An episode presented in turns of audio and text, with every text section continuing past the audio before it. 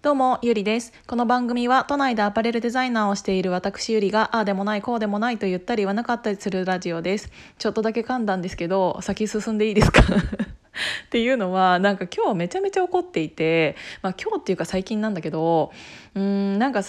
言いたいことは大人の都合で若い人を巻き込むのはやめてくれって思うんです。っていうのは別にね巻き込むのはいいんだけど何か新しいことを始める前にちゃんとうーんメリットだけじゃなくってデメリットも伝えてますかっていうことを言いたいの。なんかさえっ、ー、と未来が見えない時期が続いているじゃないですか。まあ未来なんて今までもずっと見えなかったんだけど特にブーカの時代って呼ばれているように不安定要素ばっかりが、えーと、あるから。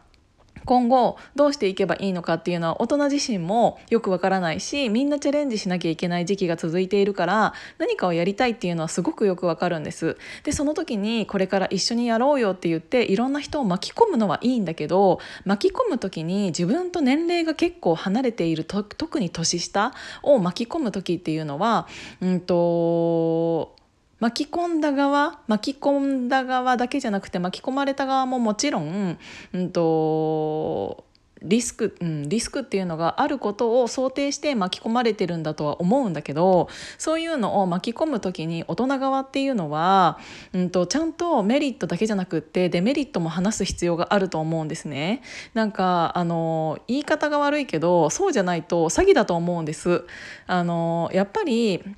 うんそれは年齢にもよるかもしれないけどある程度の年齢になってくるといらんいろんなことをしていろんな経験を積んでいるからこそこれからどういうどういうことが起こるのかっていううんとデメリットってある程度予測できると思うんですよね。なんだけどそれを結構本当に社会に出てすぐの人とかに、えーと、いいことだけを、うん、伝えて悪いことを伝えずにこれから一緒にやろうよっていうのって大人としてどういう感じなんだろうって私はすごく思う。なんか責任っていうのがそこに関わってくるから別にね大人になってからの責任なんて一人一人にあるからそれが、えーと、巻き込んだ側が悪いとか巻き込まれた側が悪くないとかそういうことを言いたいわけではないんだけどあのある程度の大人として最低限の知識っていうのは伝えるべきだと思うし、えっと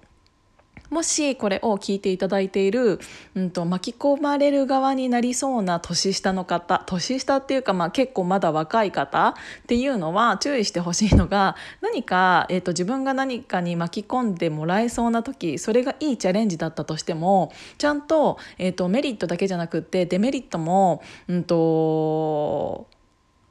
何て言うんだろうな勉強して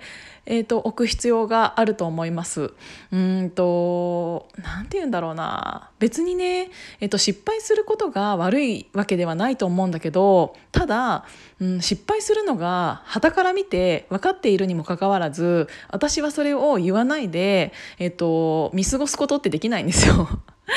だからなんかちょっと前に、えーと、西野さんが、うん、ボイシーでもおっしゃっていたんですけど、えー、何かを始める前にうーん何か下調べっていうのをちゃんと本当にしてますかっていう。なんか失敗が悪いわけではないけどそもそも、えーと、それをやったら失敗するよっていうのをたくさんの人が、えーと、経験していてちょっと調べれば分かるようなことを、えーと、調べなかったがために失敗をする。ああやってもうたみたいな。それって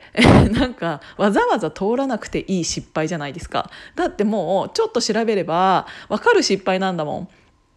うん、なんか失敗することが、えーと、若い人に限っていいとか言われてはいるけど失敗しないでいいなら失敗したくないじゃないですか。だからわざわざ失敗するのが分かっているのにもかかわらずそっちに足を踏み入れ踏み入れている時間って無駄だと思うからそれだったら、うんと、失敗というものをしないための努力っていうのをした上での失敗だったら分かるんだけどなんかそもそもそっちに行きますかっていうようなことを、えーが分かっているにもかかわらずこれからこういうことをしますって言ってただただは応援するよっていう大人にもなりたくないし私はだから なんかもうすごい興奮しちゃってみんな何を私が喋っているのか分からないかもしれないんだけどあのとにかくそういう大人が嫌い。あの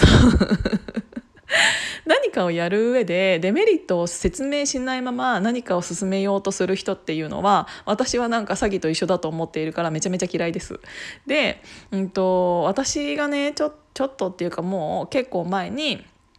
ある専門学校の先生になりませんかっていうお話をいただいた時に、えーと、これはボイえボイシーじゃないよヒマラヤでも一回過去に話したことはあるんですけど結局その先生になることをやめたんですよね。なんだけどそれの理由っていうのが結構明確でうんとその先生になるための授業を受けていた時に先生ってもう職業なんですよ。